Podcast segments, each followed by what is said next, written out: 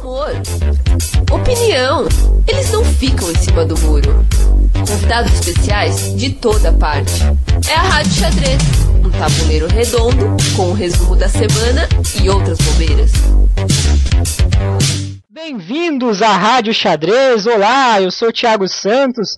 Falo aqui de São Paulo nesta fria noite da capital paulista e tenho aqui ao meu lado o curitibano Leandro Sales. Olá, Leandro. Boa noite, Thiago. Mais do que nunca, é um prazer incomensurável estar aqui. Por quê? Porque temos hoje dois convidados e um desses convidados, que me perdoe o outro, é uma bela dama e eu diria que é uma das rádios mais aguardadas de todos os tempos, hein? Quando vocês ficarem sabendo quem é, vocês vão me dar razão. Boa noite, Thiago. Uau, Apocalipse na, na Rádio Xadrez, então, rádio mais aguardada de todos os tempos. Esta, este é o segundo episódio da segunda temporada da Rádio Xadrez, né? Ou a Rádio Xadrez número 22, se você preferir. E aqui conosco também um convidado que chegou diretamente de um bar em Matão, estava perdido, assim como Ivan Chuk andou perdido e bêbado antes de jogar com Kasparov em Linares, né? Quem não se lembra? Atrasamos o início da Rádio Xadrez porque Leonardo Vivaldo não estava sendo encontrado, mas agora chegou sei salvo, um pouco de álcool no sangue. Como vai, Leonardo? Dá para conversar ou você tá muito tonto ainda? Salve, gente. É um prazer estar aqui com vocês mais uma vez. Eu já tomei a minha fantaúva para rebater os males do álcool. Já estou em plena sanidade mental. E ainda bem que o Leandro falou que teríamos uma bela dama, né? Porque se ele tivesse falado duas, eu ia ter ficado mal com ele, né? Mas tudo bem, muito Tem uma noite. dama e um cavalo, então, pronto. Olha só, já tá. Chegou chutando já o Leandro ali, não tá dando moleza pro Vivaldo, não. Vivaldo, que é nosso convidado especial também hoje aqui para participar dessa rádio, porque a Rádio Xadrez traz para vocês, caros ouvintes, uma convidada muito especial, como o Leandro falou, tem muitos fãs pelo Brasil, muitas pessoas admiram, mesmo até sem conhecê-la. Vivaldo é um desses admiradores, por isso está aqui conosco para fazer esse programa. E é longo o currículo dela. Eu vou resumir aqui e dizer o seguinte: como na Rádio Xadrez passada, nós trouxemos o número 1 um do ranking brasileiro, do ranking masculino, Giovanni Vescovi, que, que você achou da rádio com o Giovanni, o Leandro? Só para fazer um suspense aqui. Olha, eu achei uma rádio muito boa e me surpreendeu a prontidão com que o, o Vescov respondeu a todas as nossas perguntas. Explicou, por exemplo, aquela polêmica que ele teve com o grande mestre André Diamante no torneio da Festa da Uva, é, nos contou, por exemplo, como foi o processo de tradução dos livros do Kasparov, meus grandes predecessores. Então, no geral, eu diria que foi uma rádio muito abrangente em termos enxadrísticos. Ele falou sobre tudo e com muita simpatia e, e muita prontidão, eu diria. Respondeu a tudo sem pestanejar. É verdade. Você conseguia ouvir de fundo ali a Caterine, a filha dele, enquanto o Giovanni falava também, tentando conversar com o pai dele, ou ouvir, quem sabe, a rádio xadrez, né? Talvez nossa ouvinte mais nova. É, eu diria que daqui a algum tempo, quem sabe, não teremos ela juntamente com o pai na Rádio Xadrez também participando, porque ela está se destacando como um dos expoentes do xadrez feminino no Brasil também. Treinada pelo pai e pelo mestre feed Álvaro Aranha, a Caterine também tem se destacado bastante nos torneios, aí tem ganho bastante coisa. Verdade, Caterine que ficou ali quietinha ouvindo a participação do Giovanni durante a Rádio Xadrez de número 21, né? Se você prestar atenção na última rádio, vai poder ouvir em alguns momentos alguns comentários ali da Caterine, bem baixinho, mas os nossos ávidos microfones aqui da Rádio Xadrez conseguiram captar microfones do nosso estúdio novo, né, Leandro? Que a Rádio Xadrez inaugurou nessa segunda temporada, um novo estúdio. Agora temos uma geladeira maior, um estúdio mais iluminado, água quente, toalhas, enfim. É, sem mais delongas, né? Estou enrolando aqui. Preciso apresentar então para vocês. Se veio o Giovanni na rádio passada, hoje vem a Rádio Xadrez, ela que é a número 1 um do ranking feminino, tem apenas 20 anos, é natural de Rio do Sul. Estou falando de Vanessa Feliciano. Olá, Vanessa, como vai? Boa noite, Tiago. Boa noite, Leandro.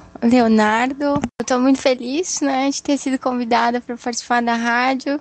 Como eu falei pro Thiago, eu sou fã da rádio e ela tem feito muito sucesso, tem tido muita gente baixando a rádio para escutar, então é eu que me sinto honrada de estar aqui, né? Uau, obrigado, Vanessa. É, de forma alguma temos que concordar com isso, né? Nós que nos sentimos honrados em recebê-la aqui na rádio. A Vanessa que é cheia de títulos, é WMF, enfim, já representou o Brasil em Olimpíada, tem um, um, um hate altíssimo aí pro, pro nível feminino do Brasil. Temos muito que conversar aqui com a Vanessa hoje, né?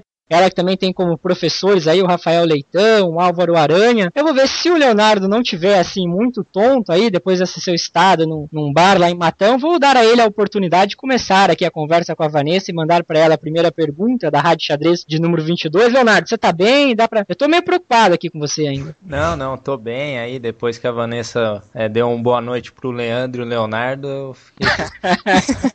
Esses ares caipiras aí e tal, acho que me fizeram bem aí acho que eu tô bem acordado. Mas que honra poder fazer a primeira pergunta aí. Pode, pode mandar bala, então? Manda ver, então. É, sabe que aqui no interior é mandar bala, né? Mas vamos lá. É, bom, acho que como a Vanessa já jogou no, é, na região, né, é, em Matão tal, e ela jogou pela equipe de Ribeirão, ela, eu queria que ela falasse aí como que é, a, como que foi aí participar junto com o pessoal de Ribeirão, né, que é uma equipe conhecida na região, né, pelas suas excentricidades, né. Então eu queria que ela falasse um pouquinho disso aí. Já sei que a Vanessa gosta da imitação aí que o Leonardo faz do, do tal do Nami, não é, Vanessa? É, o Leonardo é bom nisso. Põe o, o cigarro na boca ali Fica igual assim. Não, primeiro eu vou no bar, agora eu ponho cigarro na boca. É um... Tô perdido, né? Desvirtuando, né, a rádio. E olha que a rádio xadrez aí é ouvida por todas as gerações, como a gente falou no começo, praticamente o programa da família brasileira. pois é. Mas eu não disse que ele fuma, né? Eu só disse que ele bota ah, ah, tá ah, bom, vai. Então tá explicado. Posso responder, então? Pode, senhora. Pra que responder, né? Você veio aqui pra fazer isso? Imagina! Vamos jogar um ping Pode responder, Vanessa, claro. Não, foi bem legal jogar por Ribeirão. É, eu achei uma equipe, assim, é, bem simples, assim, pessoal bem legal. O Naruel é uma figura, né? O próprio Alvão, o Nami, né? E o feminino também, todo mundo se deu bem, mas não deu muito tempo para aproveitar a equipe em si, né? Foi é, tive só uma rodada e o torneio tinha acabado, né? Na verdade, a, a gente saiu depois para comer, o Leonardo foi junto, o Felipe, aí a gente uh, pôde conversar um pouco, mas não só com a minha equipe, mas com o Matão também e todo mundo que estava lá junto. Mas esse aí parece que é o recorde dos torneios aí em xadrez. Como é que foi a história? Uma rodada e acabou o torneio? Foi uma rodada. Mas você, ah, você ganhou pelo status, pela moral? Você, como é que foi isso aí? Você chegou eu sou a Vanessa e ganhei tudo, acabou? Ela fez em simultânea, né?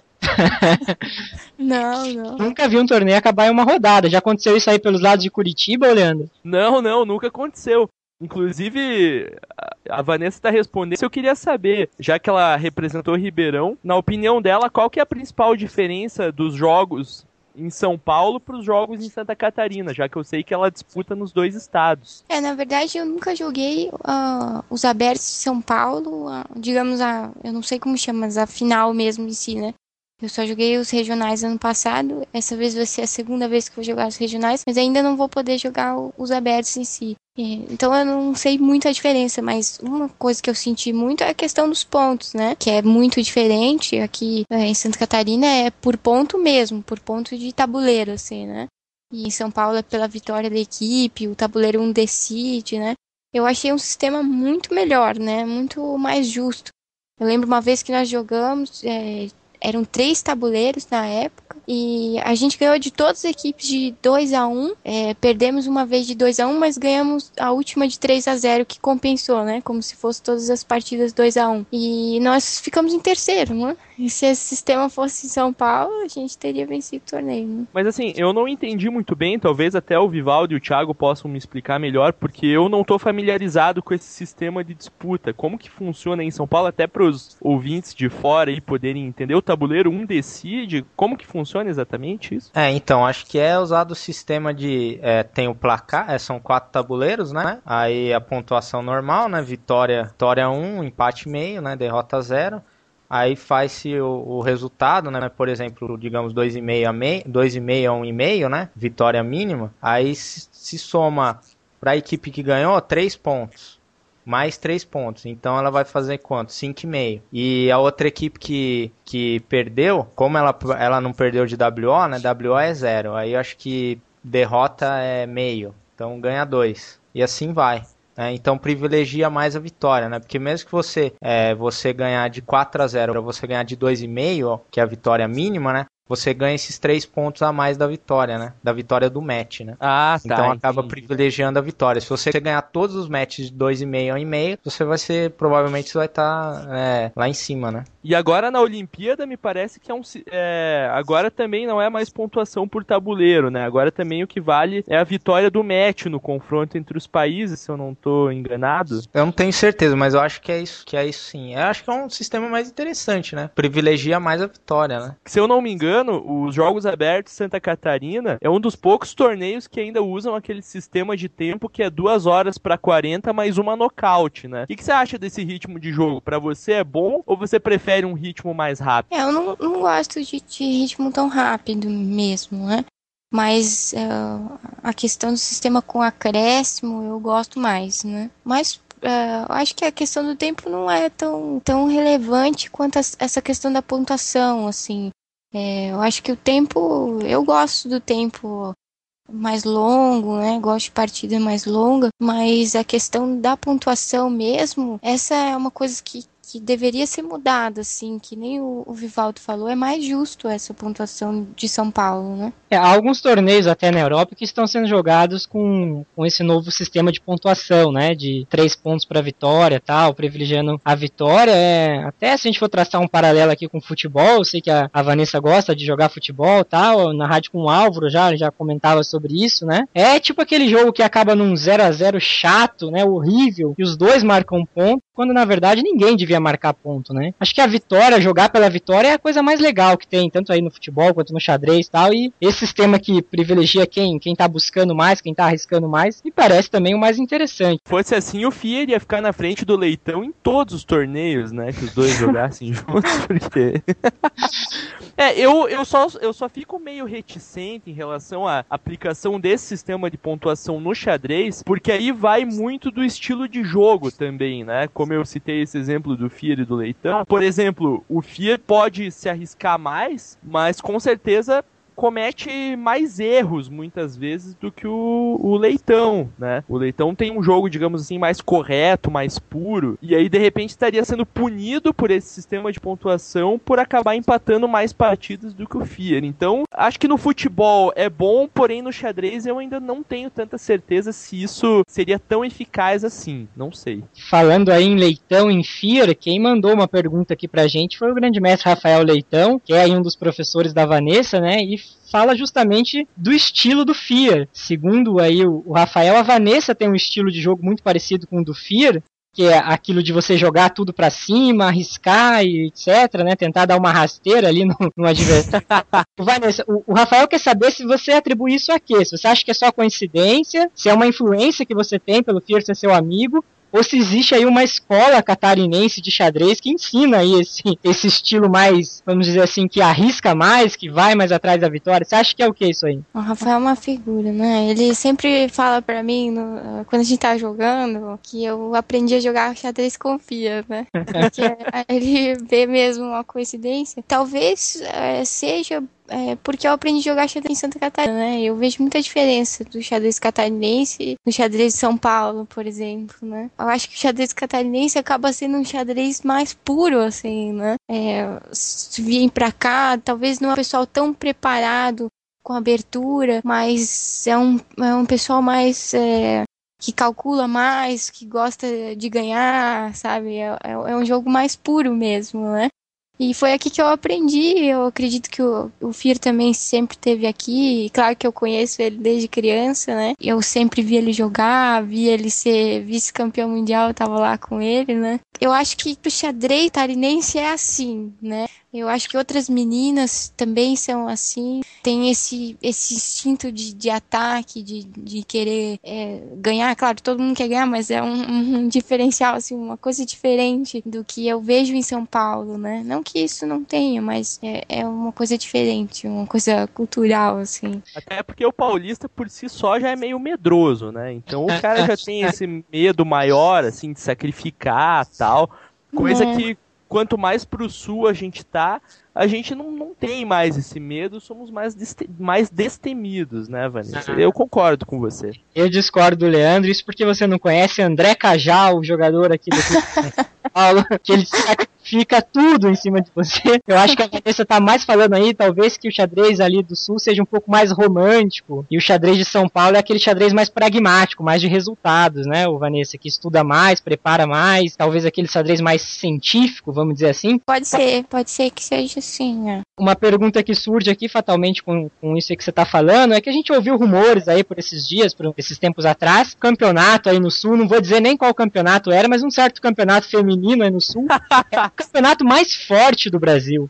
Eu queria saber se você concorda com isso, se você acha que o Sul realmente é mais forte do que o feminino, no caso do Sul, é mais forte que dos outros estados, e se isso também ocorre no masculino ou se isso aí é balela de, de colunistazinho de portais aí da vida. Ah, eu também escutei esses rumores aí, mas eu acredito que não, né? Eu acho que tem bastante jogadores em São Paulo e isso não nem sou eu que falo, né? Só pegar a lista de gente que, que a gente já consegue ver. Eu acho que até a maioria são de São Paulo Paulo, mas não que aqui de Santa Catarina seja menor, né? As meninas sejam menos talentosas. Eu acho que é de igual forma e de uma maneira diferente, de um estilo diferente, né? Talvez as meninas em Santa Catarina não tenham tanta oportunidade de jogar, né? É, eu tive a oportunidade de sair, assim, e, ó, isso não tem preço, assim, de poder sair de Santa Catarina e ir para São Paulo e ter contato com mais mestres mas eu acredito que as meninas em Santa Catarina são muito talentosas também, né? Tanto quanto eu acho. Só que elas não têm tanta oportunidade de jogar às vezes, né?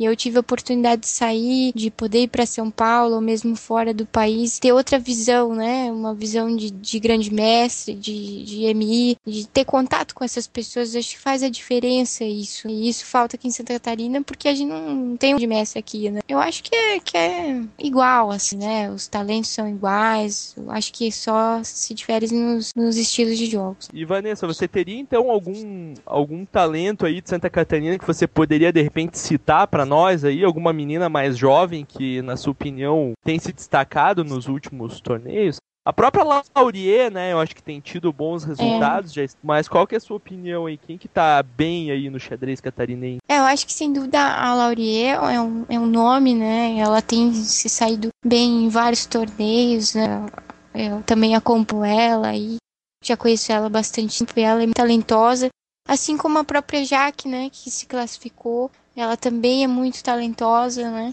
E como tantas outras meninas que, que tem aqui em Santa Catarina, mas eu acho que esses dois nomes são os nomes que eu diria assim, que, que eu aposto, que eu vejo muito talento nelas. Carry me to the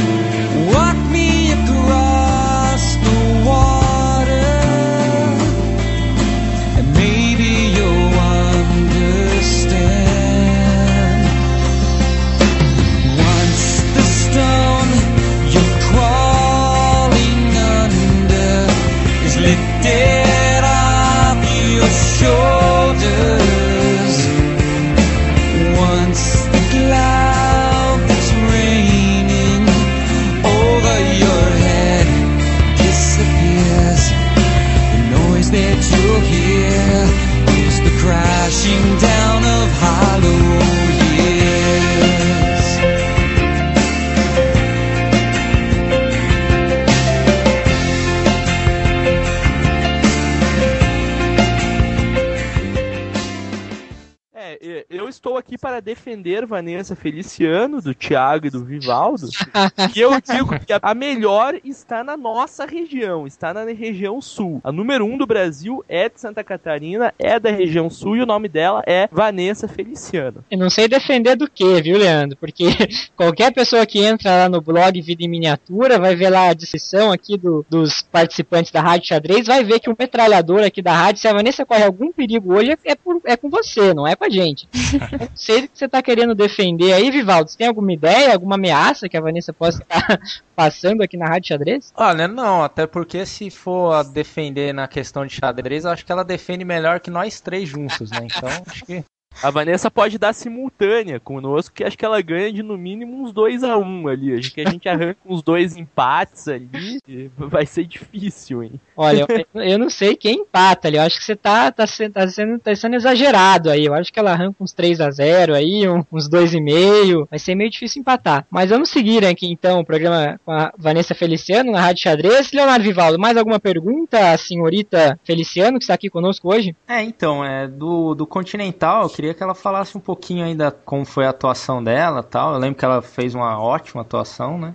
Aí eu queria falar que ela falasse alguma coisa, talvez é, comentasse uma partida dela que ela tenha gostado muito lá do Continental. Vanessa fez norma no Continental, não fez, Vanessa? Fiz uma norma de WMI, né? O Continental foi, foi legal, assim, um torneio que eu sempre quis jogar, né? Eu ficava sempre olhando na internet e sai em, em cada país que eu nunca vou jogar, né? E aí saiu em São Paulo e, e foi, foi muito bom, assim. Eu fiz boas partidas, né? Eu tive um momento de dia que eu fiz rock grande, né? Perdi três partidas seguidas ali. Peguei o, o Ljaskovic, depois o Sconzi e o Bolívar, né? Perdi Carrascos três. paranaenses, né, Vanessa? é, se bem que o Sconzi é meio catarinense, né? Porque ele tá sempre aqui com a gente. E aí foi um momento difícil, né? Porque eu tenho muita dificuldade com lidar com a derrota, assim. É... Eu sei que ninguém gosta de perder, mas eu odeio, assim. e aí tinha a última rodada e eu fiquei com medo, né, de, de perder de novo. E aí eu consegui ganhar bem e, e aí fiquei contente e ainda fiz a norma, né. E uma partida que me marcou, é, sem dúvida, foi a, a, contra o Ovelha, né? Foi uma partida bonita, acho que eu joguei bem e, e sem dúvida o Ovelha é um, é um, grande jogador, né? E acho que ganhar dele é sempre uma comemoração importante, né? Correndo o risco de, de criar inimizades, mas depois dessa partida, um, um, alguém me falou que o Ovelha tinha escrito assim no MCN: Francesa nunca mais. Olha, vai tá refutando aí aberturas, então. Deixou o MI Ovelha traumatizado, hein, Vanessa? Não, que isso. Vocês me Mas deixam o, envergonhado, eu já falei, né?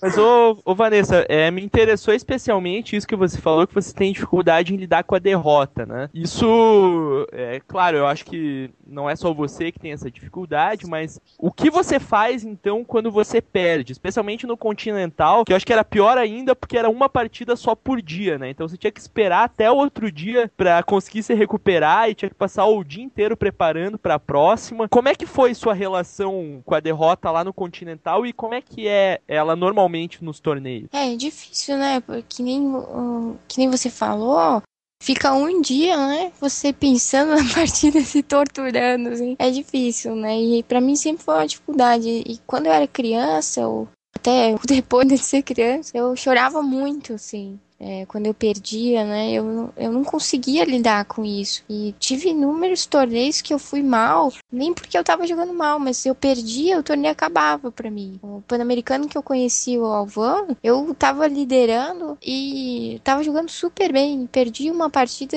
eu chorei pra caramba, eu já queria ir pra casa. e o Alvan me encontrando nos corredores e ele tentava me animar e tal, mas é, eu tinha muita dificuldade com isso e foi uma das coisas que, que o Alvon é, se tornou um pouco psicólogo, assim, né? E me ajudou. E nessa questão do Continental, ele, ele conversava muito comigo, assim, né? Ele, a gente ia pra casa de carro e ele ia falando e tal. E eu dizia, pô, agora não fala nada porque não vai dar, né? E, e ele sabia que ele tinha que insistir, que ele tinha que falar porque ele sabia que eu, que eu não ia engolir aquilo tão fácil, né? Mas é, no Continental, é, eu tive tive que admitir, né, que era um torneio que não era para mim, né? Eu tava lá para treinar e que eu podia perder milhares de partidas que, que eu merecia, né? Porque os caras eram mais fortes que eu.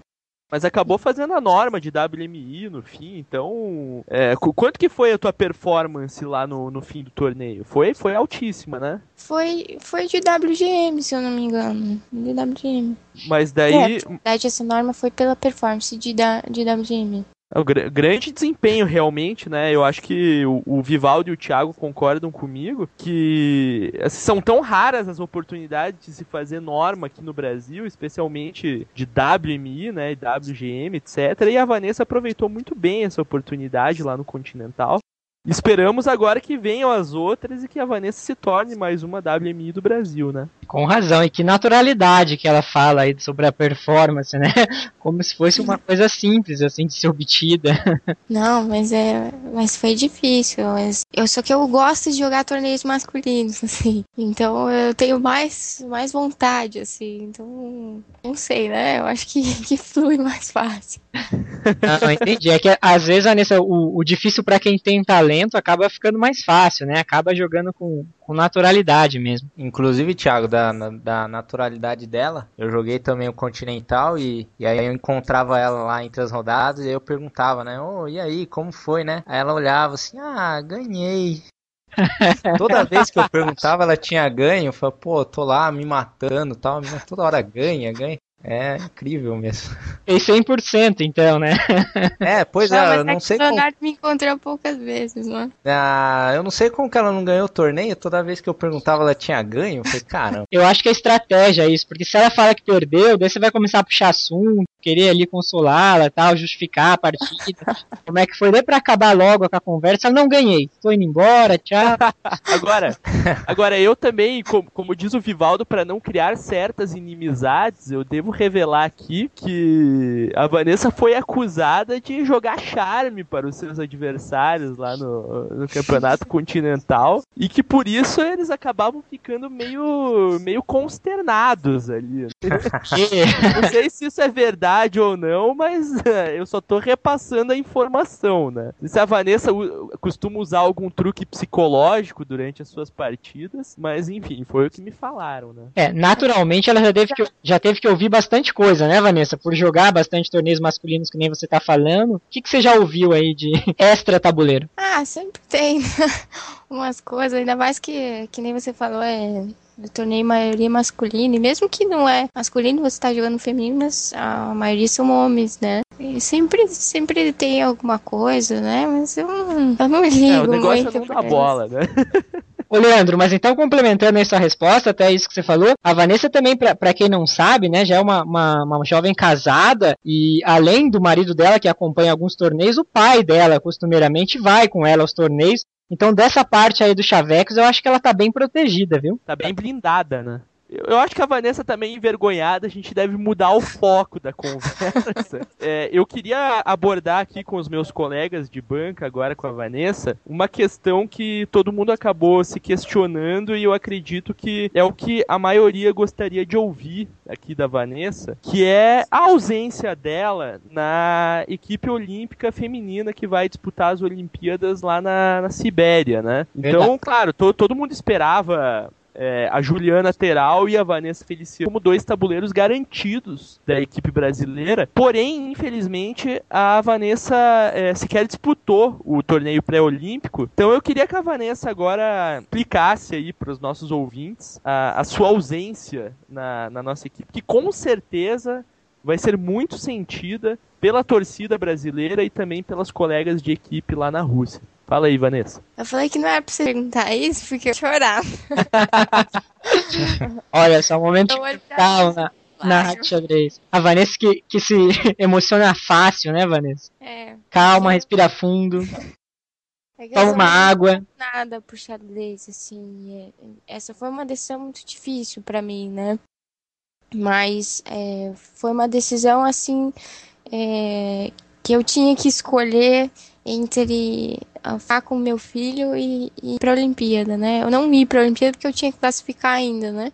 Mas se eu classificasse, seria uma escolha entre os dois. E claro que quem, quem escuta isso vai dizer, pô, mas você vai escolher entre seu filho e a Olimpíada, né? Que isso não tem cabimento, né?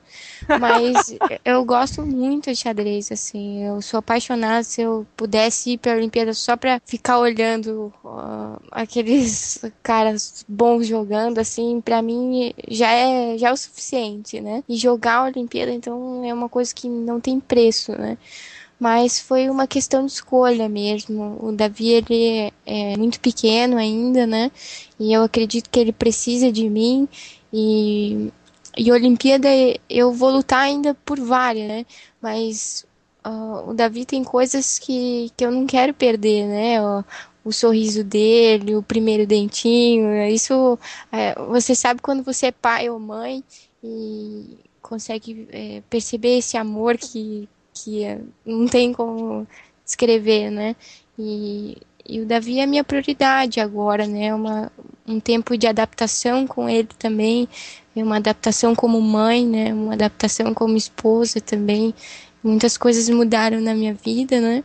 E, e enfim, assim, a, a decisão foi difícil, né? Porque, como eu falei, eu, eu gostaria de ir muito. E, poxa, ainda soube que o Alvão vai, né? Que a, que a equipe vai ter um técnico. E eu fiquei muito contente pela equipe. É, eu acho que vai ser uma oportunidade única, né? Para todo mundo. E eu queria estar tá lá também, poder ajudar. Mas esse ano eu não vou estar, tá, né? E vai ser triste, assim. Eu acho que quando o pessoal estiver lá, eu acho que eu ainda vou sofrer um pouquinho, né? Mas eu vou torcer bastante.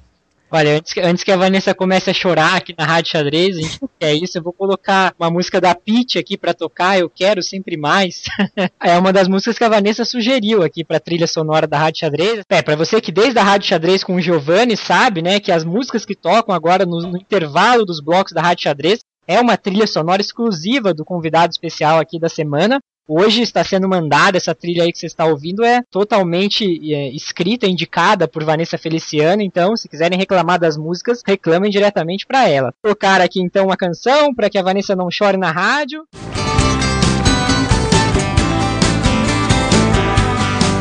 A minha vida eu preciso mudar todo dia para escapar da rotina dos meus desejos por seus beijos, dos meus sonhos.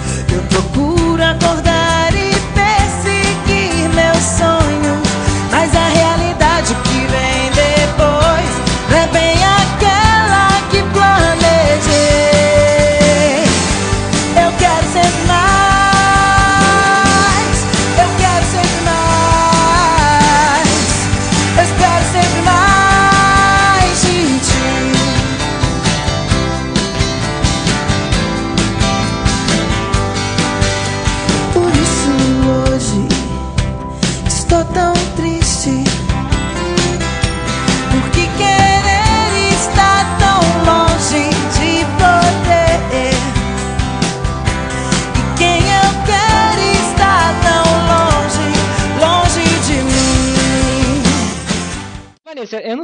você que ficou na dúvida, mas aí eu acho que nove de cada dez enxadristas aqui de São Paulo escolheriam com certeza entre o filho e jogar a Olimpíada, escolheriam a Olimpíada, claro, né?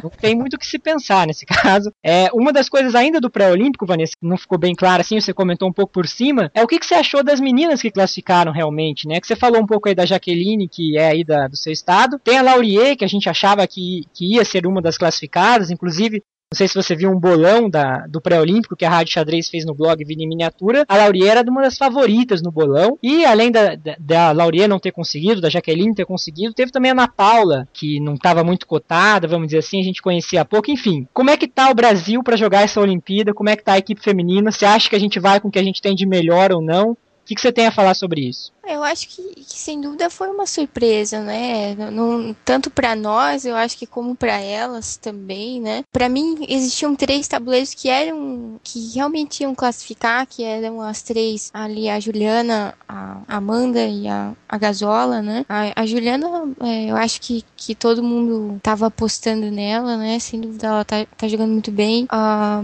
a Amanda já merecia ter ido, né? Eu acho que o Brasil todo torce pela Amanda, ela é querida por todo mundo. E também, não só por ser querida, mas ela apresenta um xadrez para isso, né? E a Gasola, eu, eu confio muito no xadrez dela. Acho que ela joga super bem e acho até que ela tem uma vantagem. Ela, é, eu vejo ela jogando os torneios femininos bem, assim, do que é a maioria das meninas. A maioria fica nervosa ou tem dificuldade de jogar com, com menina, né? E ela se sai bem quanto a isso. E sem dúvida a Jaque e a Ana Paula foram uma surpresa, né? Mas eu acho que o o xadrez feminino não tem assim é, muitas surpresas ou a gente ficar pasmo porque as duas é, classificaram, né? Eu acho que qualquer uma poderia ter se classificado porque é muito parecido os rating, a força de jogo e num torneio como esse nervosismo conta muito, como vocês falaram na rádio, como eu escutei comentários sobre isso, né? Para mim, eu, eu eu torço para que elas saiam bem, para que elas aproveitem esse momento da vida delas, né? E eu acho que a equipe vai, vai fazer o possível também com a ajuda do Álvaro. Agora vai ser, vai ser bem legal, elas vão gostar. O Álvaro é um bom treinador e eu tô torcendo muito para que elas saiam bem, né? Inclusive, é, Vanessa, as, essa tua surpresa, ela, ela foi compartilhada por mim porque eu não votei na Jaqueline Correia no bolão e depois ela ficou braba comigo que eu não votei nela. Mas não foi de propósito, claro. Eu falei para ela que se fosse para votar nas enxadristas mais bonitas, ela com certeza entraria. Porém, aqui a Rádio Xadrez é, já trouxe a Jaque, já trouxe a Juliana, já trouxe também a Amanda e nossa meta é trazer todas as representantes do Brasil, né, até a data da Olimpíada. Será que a gente consegue isso, Thiago? Vamos, vamos lutar para isso, né? nossa tentativa, né? Temos que falar ainda com a Gazola e com a Ana Paula Oliveira aí. Acho que vai ser um. Não vai ser tão difícil assim convencê-las, né? A Gazola, a gente sabe que é, também é treinada aí pelo Álvaro. O Álvaro é nosso amigo aqui, tem colaborado bastante com a Rádio Xadrez, nos bastidores aí, na divulgação e na produção do programa. Eu acho que ele consegue pra gente dar essa mãozinha. E a Vanessa mesmo pode convidar a Ana Paula, já que elas são aí amigas do Sul, né? Vizinhas de, de região. Ô, Vanessa, você dá essa força aí pra gente? Claro, claro que eu dou. então tá pronto, resolvemos esse problema aí. E Leandro, pra Vanessa não ficar tão triste assim, que ela não vai estar na Olimpíada e não vamos voltar a assunto porque ela não chore de novo aqui na rádio. Você sabe, mas no intervalo aqui a gente entregou uma caixa de lenços pra Vanessa, coitada. É, ficou meio molhada aqui o chão, de tanto que ela chorar, tô com o pé molhado. Vanessa, te convidando oficialmente aqui no ar, nossos ouvintes estão de prova, são testemunhas, para ser a comentarista do time feminino na Olimpíada aqui na Rádio Xadrez. O que, que você acha de, de, participar aqui com a gente, comentar os jogos das meninas, comentar os bastidores aí, que a gente sabe que você tem essa experiência, para ser uma espécie de Caio Ribeiro de saias aqui da Rádio Xadrez, para falar da Olimpíada. Você topa? Nossa, eu topo, claro. Só não sei se o pessoal vai entender, né, porque eu vou chorar muito. você pode... Não, mas vai ser um prazer. Se você começar a chorar, se disfarce e fala que é o Davi, seu filho, que tá chorando, tá? Pra mim, pra mim, olha, eu acho que a Vanessa é mais parecida com outras pessoas que participaram da Central da Copa lá. Beth Sangalo, né? Glenda Kozlovski. Né? Eu acho que não tá muito pra Caio Ribeiro, não. Essa Vanessa vai participar bem, sim. Tá no naipe. Sempre garoteador, Leandro. Ô, Thiago, mas eu tenho uma pergunta aqui é, de uma ouvinte para fazer pra Vanessa. Vamos mandar? Opa, manda aí então. Inclusive, quem mandou essa pergunta gentilmente aqui foi a própria Jaque, Jaque Jaqueline Correa, membra, membro ou membra, não sei se, se fala isso. da... integrante, para que você não se confunda, né? integrante da equipe olímpica brasileira. Ela manda aqui uma pergunta é, pra Vanessa, e a pergunta dela é a seguinte, Vanessa. Qual foi foi a sua maior dificuldade enfrentada é, no sentido do seu treinamento? E até hoje, o que é mais difícil para você quando você treina xadrez? Essa é a pergunta da Jaqueline Correia. Boa pergunta, né? Já que avacalhando comigo. é, eu acho que no decorrer do tempo que eu tenho treinado, nos primeiros 10 anos, vamos dizer assim, eu treinei com meu pai, né? E o meu pai foi um, um, grande treinador, assim. Ele, ele tem uma força de jogo parecida com a minha hoje. E ele fazia mais do que ele podia para me ensinar, assim. Ele ensinava tudo que ele não sabia para mim, né? Pra, assim, para dizer o tamanho do esforço que ele, que ele tinha, né? Além de me patrocinar inúmeras vezes, né? Mas durante esse treinamento tinha um conflito, né? De pai treinador, né? Às vezes ele esquecia de ser pai pai era meu treinador, né? E às vezes os papéis se confundiam. Então isso às vezes me causava um certo uh, sofrimento, assim, né? Por estar em casa e às vezes é, ser cobrada de, de resultado ou de, de disciplina, treinamentos, né? Mas essa era uma dificuldade que eu, que eu tinha com ele. E também foi um dos motivos que a gente deixou de treinar juntos, né? Mas, sem dúvida, eu devo é, tudo a ele, né? Porque ele construiu tudo que eu sei, né? Eu, como diz o, o Álvaro, eu, eu sou um, um, diamante assim meio é, feio, né? Que ele tá só trabalhando, mas que eu já, já tenho você... muitas, muito conhecimento, né? Eu diria que você é um diamante lapidado às margens do Nilo, Vanessa. o Leandro me quebra. Minha. pra quem não sabe, Nilo Feliciano, pai da Vanessa, inclusive campeão catarinense, né, Vanessa, em 1985, se não, se não tô enganado aqui na, nas minhas pesquisas, é, e foi treinador aí da Vanessa no início da carreira. Vanessa, reza a lenda por aí que você com dois anos de idade já sabia colocar todas as peças no tabuleiro, é verdade isso aí? É verdade. Na verdade é um ano e oito meses, se eu não me engano, né? Mas eu não me lembro. Mas, prodígio, Mas... prodígio. É que meu pai teve três mulheres, né? É, eu sou mais nova. Ele, na verdade, ele tentou a terceira para ver se vinha um menino, mas não veio. Mas agora tem um netinho, pelo menos. Né? É, tem um herdeiro aí. E aí, quando eu nasci, até o médico falou pra ele: Poxa, podia ser menino pra jogar xadrez, né, Nilo? e aí, o pai tentou, né? Ele tentou com as três, assim, né? Ensinar xadrez. E ele me ensinava e, e me ensinou a botar as peças. Aí eu aprendi, mas ele achou que era muito cedo, né? Começar a me treinar. Mas sabe, Vanessa, eu achei muito interessante isso que você falou do conflito entre pai e treinador, porque esse foi um assunto abordado pelo pai Giovanni Vescovi na rádio que a gente gravou com ele, né, Thiago?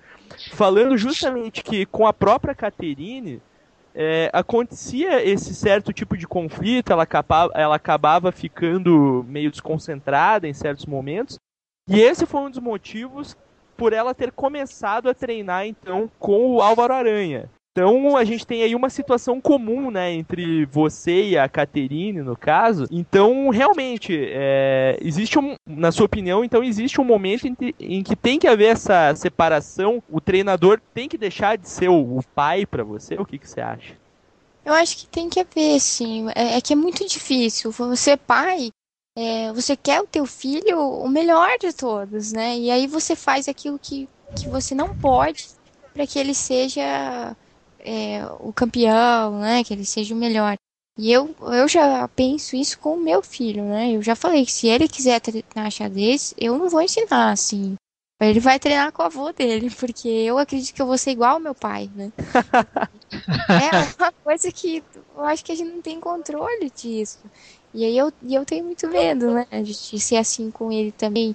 Claro que, é, por um lado, foi bom, né? Então, eu acho que tem que existir esse tempo, mas que nem o Leandro falou, tem que existir essa separação. Porque com o meu pai, eu também aprendi a ser disciplinada, né? Quanto aos estudos. Então, hoje eu treino sozinha. Eu tenho o Álvaro, o Rafael, meus treinadores, mas são poucas horas por semana que eu tenho com eles. O resto eu tô sozinha, então não tem ninguém para ficar me vigiando para ver se eu tô treinando, se eu tô no MSN, se eu não tô, entende? Eu tenho esse autocontrole, essa, essa disciplina de não, agora eu vou treinar, acabou, né? E isso eu aprendi com meu pai. E olha só, o Álvaro aí, a gente está revelando então que ele é, além de ser professor da Vanessa, professor da Caterine, né? Daqui a pouco os, os alunos do Álvaro vão aumentar consideravelmente, porque todas as pessoas que vêm aqui na Rádio Xadrez têm aula com o Álvaro, praticamente, né? Tá indo bem aí como treinador, Álvaro Aranha, tanto é que será o, o técnico, o treinador da equipe feminina lá na, nas Olimpíadas. Mas, ô Vivaldo, tô te achando um pouco silêncio aqui na Rádio Xadrez, eu não sei se é uma espécie de ressaca que você já está sofrendo aí pelo, pelo tanto que você bebeu aqui antes do programa, o para quem assiste aí The Big Bang Theory, né? O, o Vivaldo tá parecendo Raj aqui, que para falar com a Vanessa tem que beber alguma coisa antes para se soltar, Vivaldo. Que você tá Não, então é que todas as vezes que você, pelo menos a maioria das vezes que vocês me davam, só tinha homem, né? Então hoje, como a Vanessa, eu tô tentando aproveitar, né? Então eu tô ficando quieto para ver se eu consigo ouvir mais, né? Então tentando aproveitar um pouco, né? Absorver por osmose, né? É, pois é. Mas você sabe, é, Vivaldo, que a Vanessa falou um negócio interessante, que ela falou que tem muitas meninas que tremem quando vão jogar com outras meninas. E você, Vivaldo, então treme para falar com as meninas. que é isso, Vivaldo? Não, não deixe por menos aí essa provocação do Leandro Sá. Tá. É, não, então, porque no caso da Vanessa, como é uma como eu já conheço, né, tive o prazer de jogar alguns torneios juntos, né, então eu tô aproveitando para ouvir um pouquinho e aprender, né. E eu sei que a mão dela é pesada, né, isso eu, eu pude sentir lá no Continental, apesar de não ter jogado com ela, né. Então, eu tô tentando aprender um pouquinho, essa que é a verdade. Mas, ô, ô Vanessa, então, mas então aproveitando esse gancho que o Vivaldo me deu, por que, que você acha que as meninas tremem para jogar umas contra as, contra as outras, assim? Porque eu vejo justamente isso, que tem muita menina que quando vai jogar torneio absoluto, joga que nem homem, digamos assim, né? Joga super bem e pontua tal. Só que quando chega nos torneios femininos, putz, daí baqueia, treme e tal. Por que acontece isso, afinal? É, Leandro, eu sou um desses casos, assim. É, ano passado, joguei o Continental, fiz o Norte de WG, mas no outro ano eu joguei registro e joguei o a Copa Amizade que teve no Clube Xadrez. E eu fiz duas performances de WGM, né? Eu tenho, é, digamos que mais facilidade para jogar com amigos. Não que seja mais fácil, óbvio que não. Mas acho que menos responsabilidade, né? Quando você vai jogar com as meninas. Eu ainda não sei o que acontece, porque eu tô tentando descobrir para mim isso. Porque eu também tenho essa dificuldade de jogar torneios femininos. E até o Álvaro falou uma coisa interessante para mim, de que ele acha que é um problema de todas as meninas, né? Até teve esse torneio esses dias é, de jogadoras é, tops que estavam jogando. Agora eu me, me, esqueci o nome, eu acho que era o Grand Prix. E dava para ver algumas partidas as meninas pendurando peças, mas, poxa, elas têm 2,300, 2,400. entregando peça uma para outra, né? Então não é um problema só aqui, né? Eu acho que acho que todas as meninas são um pouco assim. Né? Talvez seja o peso pelo fato de, por exemplo, é, no Brasil você hoje é a número um, né? Então tem, de certa forma, uma obrigação de estar sempre lá em cima, nas primeiras mesas tal. Coisa que no absoluto já não acontece. É, exato, tem essa questão, né? Mas não deveria ter, porque mesmo que eu seja número um, a Juliana tem um rating quase igual ao meu. As outras meninas estão tudo atrás colada na gente, né? Então não é uma coisa assim, ah, eu tenho 300 pontos a mais que elas, né?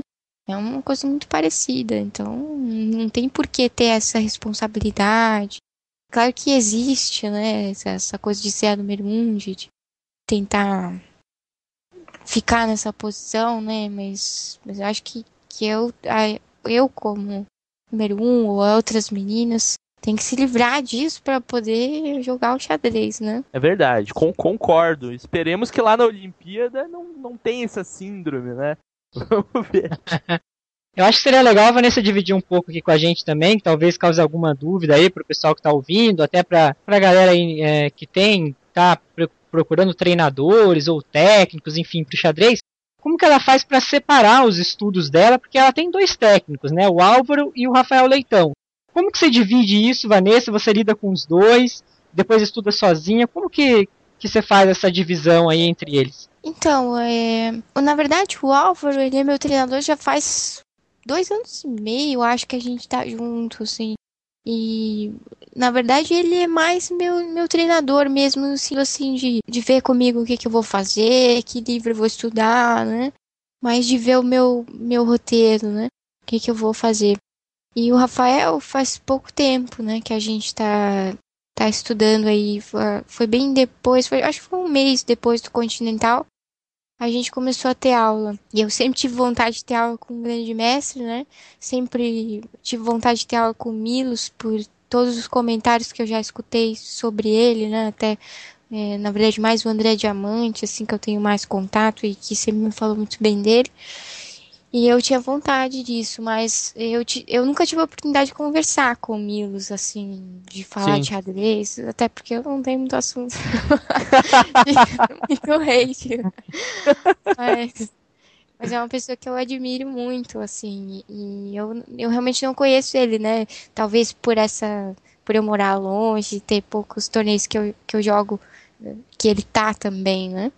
E o Rafael tive a oportunidade de ir para o Mercosul com ele, né, com o Giovanni também. Foi uma experiência muito legal. E desde lá a gente ficou amigo, né? Eu comecei é, a ter contato com o Rafael e aí pedi se ele teria interesse, ele teria disponibilidade, né? E o Rafael, e a gente eh, treina uma vez por semana, mais ou menos, e é um treino a par, assim, né? O, que nem eu falei, o Álvaro é mais é, de dizer o que eu, que eu vou fazer, assim. Claro que o Rafael também sugere, por exemplo, ah, eu estudei com o Álvaro determinada abertura, tô jogando isso e isso. Aí o Rafael me pergunta.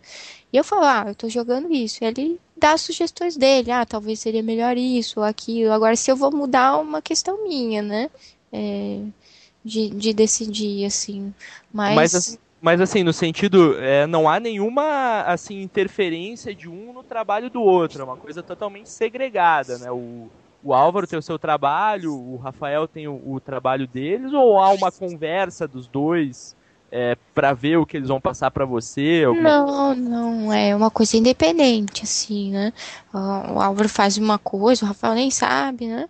O, o, e o Rafael nem, o Álvaro nem sabe às vezes o que o Rafael faz. Mas é, como eu tenho poucas horas com o Rafael, né? Por, com certeza, né? Ele é, cobra mais por isso, então eu não posso ter tanto horário com ele, mas então eu tento aproveitar ele de uma forma diferente, né? Eu tento ver aquilo que, que tá mais difícil para mim, eu tento levar para ele, peço, ó, oh, Rafael, eu queria ver isso, eu queria ver aquilo, ou ele mesmo conclui, né? Porque ele é bem esperto, e ele fala, ó, oh, Vanessa, acho que nós temos que ver isso, então é, eu vejo junto com ele. Mas é um, um, um treino separado. É, na verdade, eu acho que a Vanessa utiliza ali quando ela vai jogar um torneio que o Álvaro tá jogando também, ela prepara com o Rafael para enfrentar o Álvaro. Ela joga um torneio que o Rafael tá jogando, ela prepara com o Álvaro para enfrentar o Rafael, então, né? É mais ou menos usa um pouquinho de cada ali. E, e, hoje, Vanessa, você tem algum tipo de patrocínio assim para financiar essas aulas, suas viagens para os torneios? Uma das grandes dificuldades que a gente encontra no xadrez, em vários programas a gente abordou essa questão, é justamente a dificuldade em se encontrar é, patrocínio, empresas, instituições, enfim, que estejam dispostas a bancar o treinamento, as viagens. Você tem algum tipo de, de patrocinador? Só o pai patrocinador? Não, é, isso é uma questão difícil mesmo, né? Que eu é, vivo buscando também por isso. E eu só tenho os contratos, né? Eu jogo aqui por Rio do Sul já faz algum tempo, né? Então a gente tem um contrato aqui, é, já me convidaram para sair, mas aí eu moro aqui e tal, aí tem toda a questão de propaganda e, e o meu pai entendi, dá aula, entendi. então tem, E assim, outra coisa que eu, que eu sinto é, é que você acaba talvez por morar é, mais longe, Rio do Sul é uma cidade mais afastada dos grandes centros do xadrez, digamos assim, que você acaba não jogando muitos torneios, né, durante o ano. Como é que se lida com essa aparente falta de ritmo? Você joga bastante na internet, é, faz partidas de treinamento aí com o Rafael, com o Álvaro? Como é que você faz assim para se manter no ritmo? É bem difícil isso aí, né? Isso eu invejo todo mundo que mora em São Paulo, porque eu fico aqui olhando os torneios acontecer e eu tô aqui Rio do Sul, né? Mas eu sempre vou o quanto eu posso, né? Claro que esse ano tá um pouco mais difícil por causa da adaptação com o Davi, que eu já, já citei. Mas sempre que eu posso, eu tô, tô viajando. Aí, quando eu não vou, né? Eu tento simular, assim. Eu jogo bastante na internet é, eu jogo com o Rafael também, ele, ele sabe que é sempre a parte que eu mais gosto do treino é jogar contra ele. e também faço um, uns, uns treinos com meu pai, né? Às vezes a gente joga umas pensadas aqui em casa quando tá próximo de torneio, aí a gente faz alguns matches. Legal. E seu score aí contra seu pai, contra o Rafael, como é que tá aí? Conta pra gente. Normalmente com meu pai eu ganho, né? Mas é, não é fácil, assim. Ele, a última vez ele ganhou e ele é muito sacana, assim. Ele, ele vê que a gente vai fazer um match, ele começa a treinar e ele se empolga, assim. Nossa, competição ferrenha mesmo. Hein? É, ele quer ser o número um da casa. Aqui. Eu acho que ele é o único adversário ali que quando ele ganha de você, ele briga com você porque você perdeu, né? Como assim? Você perdeu, não tá estudando direito e tal. E com o Rafael, Vanessa? Quanto você já ganhou dele por aí, só pra... Eu não posso contar que ele vai brigar comigo. eu tô achando que o Rafael é o grande freguês da Vanessa. Não, não. Eu perco muitas pro Rafael. E o pior é que eu tenho que escutar ele, né? Ainda fazer as piadinhas dele, né? Mas às vezes eu, eu consigo ganhar dele e eu fico enchendo o saco dele também, né? Fico feliz por uma semana, assim, né? Ô Thiago, acho que tá na hora da gente reavivar o Vivaldo para o Vivaldo aí, que está aqui babando e admirando Vanessa Feliciano. Ô, seu Vivaldo, converse aqui com a galera, se enturme. Acho que aquela Coca-Cola de. Aquela Coca-Cola não, né? Aquela Fanta uva tá fazendo efeito agora. É, mas, mas a Eva estava falando do, falou do pai dela e falou do, do Rafael. E como que é o histórico com o Álvaro? Porque o Álvaro eu posso zoar, né? né? e, o Álvaro, e o Álvaro tem mais uma vantagem, Vanessa. Se você quiser ganhar dele, é só você colocar um a zero na planilha. a situação já tá resolvida, né? É, normalmente com o Álvaro eu não jogo, não. A gente joga junto na internet que, que eu acho legal, assim. A, a gente troca ideias e tal, mas jogar contra ele a gente não joga. Mas, mas como assim jogar junto? Olha aqui as trapaças sendo reveladas, né? ah, não podia contar isso. E fica jogando em dupla isso? Um passando lance pro outro? Que história é essa? Não, mas é que é legal. Olha lá, bispo, bispo, joga o bispo, joga o bispo, né? Que isso? Que negócio é esse? Atenção, gerentes do ICC, os managers ali pelos servidores afora. Nós acabamos de captar aqui Denúncia grave na Rádio Xadrez, né? Denúncia bombástica aqui. Vamos aliviar pro lado da Vanessa aqui um pouco e vamos comentar um pouco da participação internacional aí da Vanessa. Ela já jogou alguns mundiais, representou o Brasil na Olimpíada da Alemanha, né, na última Olimpíada. E a gente sabe, tá? Inclusive vai ficar lá no blog Vida em Miniatura que tem uma foto da Vanessa ao lado de Judite Polgar, né, Vanessa? Conta pra gente como é que foi essa história. Você chegou a conversar com a Judite alguma coisa? Como que foi encontrar praticamente a melhor jogadora de todos os tempos lá na Olimpíada? Ah, foi é um troféu pra mim essa foto. Eu vivo me achando com essa foto. Porque eu sou muito fã da Judite, eu adoro as partidas dela. Eu gosto muito, né? O Álvaro até me deu um livro dela, eu fico toda boba, né? E quando eu fui pra Olimpíada, eu não queria ver ninguém, assim. Não queria ver Kravnik, eu não queria ver Ivanchuk, eu não queria ver uh, o Carlsen, eu só queria ver ela, assim. E aí, a gente não, eu não podia ficar esperando ela chegar no tabuleiro, porque tinha aquela questão que não podia chegar atrasado, né? Então eu tinha que sentar no meu tabuleiro. Era longe dela. Né? aí, graças a Deus, eu eu ganhei a, a, primeira partida bem e ganhei meio rápido até. E aí eu fui correndo, né? Só fui olhando as plaquetinhas, ah, tá, já voltava, né? Ficou guardando aí... caixão no tabuleiro da. Vocês conseguiram conversar alguma coisa ali? O que, que, que, você sentiu? Ela foi simpática com você? É, na verdade, ela, ela naquele ano ela não fez uma boa Olimpíada. Ela tava meio doente e tal. E eu fiquei observando ela o torneio todo. E eu acho que ela percebeu que eu gostava dela. Né? E aí, no último dia que ela tava lá assistindo o Leco jogar, e eu tava louco pra tirar uma foto com ela, mas quando ela tava jogando meio mal, a Vanessa, a Gasola sempre falava pra mim assim: não, você não vai pedir uma foto com ela, ela vai te matar agora. Acabou de perder ou empatar, né? E aí eu nunca, nunca podia pedir. E aí Mas a gente qual... tava passeando é, junto, tava o Felipe junto e a, a, Vanessa.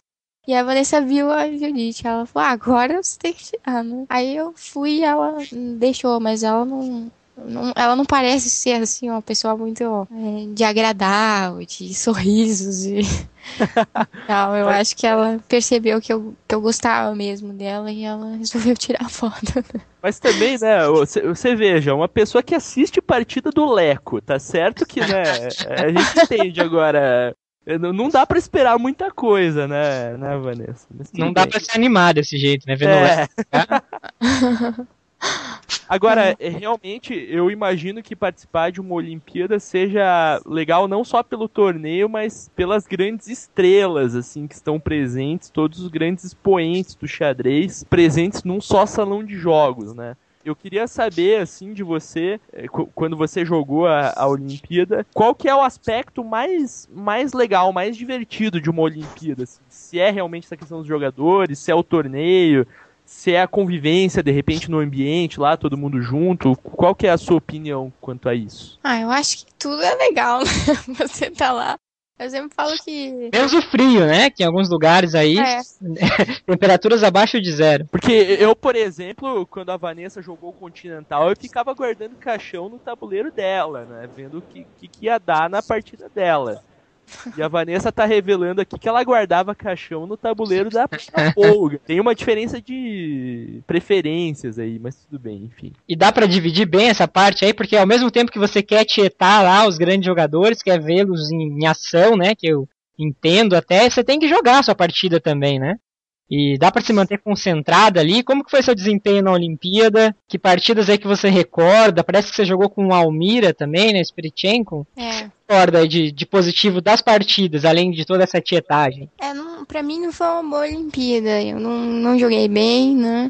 Eu acho que não, não se deve à questão de, de, de que você falou de, de separar as coisas, né? Dos jogadores e, e da partida, mas é, não foi uma, uma boa Olimpíada. Eu, eu aproveitei é, o torneio, assim, é, como eu joguei com a Stripchenko, foi uma, uma coisa, né, inédita, né? Foi o máximo, né? Pô, vou jogar com ela, né? E aí ela, e ela, o Alvão ainda falou pra mim assim antes da partida. Mas Vanessa, não se preocupe, porque ela tá em decadência, né? Pô, a mulher tá com 2,400, como é que ela tá em decadência? É que ela já teve mais, né? Mas, mas tudo bem. Ué, mas foi o que eu falei, né? Mesmo em decadência, ela tem 300 pontos a mais que eu. E foi uma oportunidade única, assim, né? Eu acho que é isso que tem que ser aproveitado por pelas meninas que vão agora também, né? Essa chance de jogar com, com esse nível de mulheres, né? Que tem o rating que a gente não encontra aqui no Brasil e dificilmente encontra aqui na América do Sul. E é, É, difícil eu- a gente ter a oportunidade de jogar com elas, né? Eu, se fosse mulher, graças a Deus não sou, Vanessa, eu, eu queria muito jogar contra a Maia Shibudanidze, porque eu sou fanzaço dela. É, gosto das roupas que ela veste tal, acho tudo um charme especial. assim. Bom, eu gosto das roupas dela. Eu gosto dela, não das roupas, né? Mas tudo bem. Eu acho que a, a Rádio Xadrez de Moda foi a número 15 com a Rabit, o Álvaro também tava, mas vamos retornar a esse assunto aí sobre roupas e apetrechos enxadrísticos. A Vanessa estava falando aí da- das Olimpíadas e, e dos torneios e a gente e do treinamento dela, a gente percebe que ela tá treinando ainda tal. Ela já tem algum torneio em vista agora? Próximo que ela, que ela pretenda jogar? É, ag- agora tem os regionais, né? Tem os, os Jogos Abertos aqui em Santa Catarina. Tem também o Brasileiro Feminino que tá pra sair em agosto, que ainda não tem data. E ainda é, tô de olho, na verdade, no Pan-Americano Feminino que vai ter em São Paulo, né? É um torneio que eu quero jogar, que eu pretendo jogar, né? E sem dúvida é um torneio que eu tô focando, né? O meu treinamento também. Eu acho que tá na hora agora, Thiago, sabe do quê? Da gente fazer uma pergunta um pouquinho mais capciosa pra Vanessa. Deixa eu só ver se o Vivaldo queria complementar a ah, resposta. desculpa, dele. Vivaldo. Pô, tô te cortando. Não, que é isso, eu só ia falar que eu vou. tô mandando um e-mail agora pra FPX, eu não sabia que ia ter o, o, o feminino aí lá, lá em São Paulo, já tô mandando um e-mail aqui falando que eu tô à disposição deles aí, se precisarem de um árbitro auxiliar aí. Tá Já estou- pro torneio. Inclusive, Vanessa, se você precisar de um assessor de imprensa pra esse torneio, eu faço esse trabalho de graça. Mas desde quando, desde quando o senhor é jornalista, de assessoria de imprensa? Se ela precisar fazer algum cálculo mais complexo ali de engenharia, tudo bem, mas Fazer uma ponte, por exemplo. eu acho que ela vai dispensar esse- essas funções profissionais de Leandro Salles. Humor, opinião. Eles não ficam em cima do muro. Convidados especiais de toda parte. É a Rádio Xadrez, um tabuleiro redondo com o resumo da semana e outras bobeiras.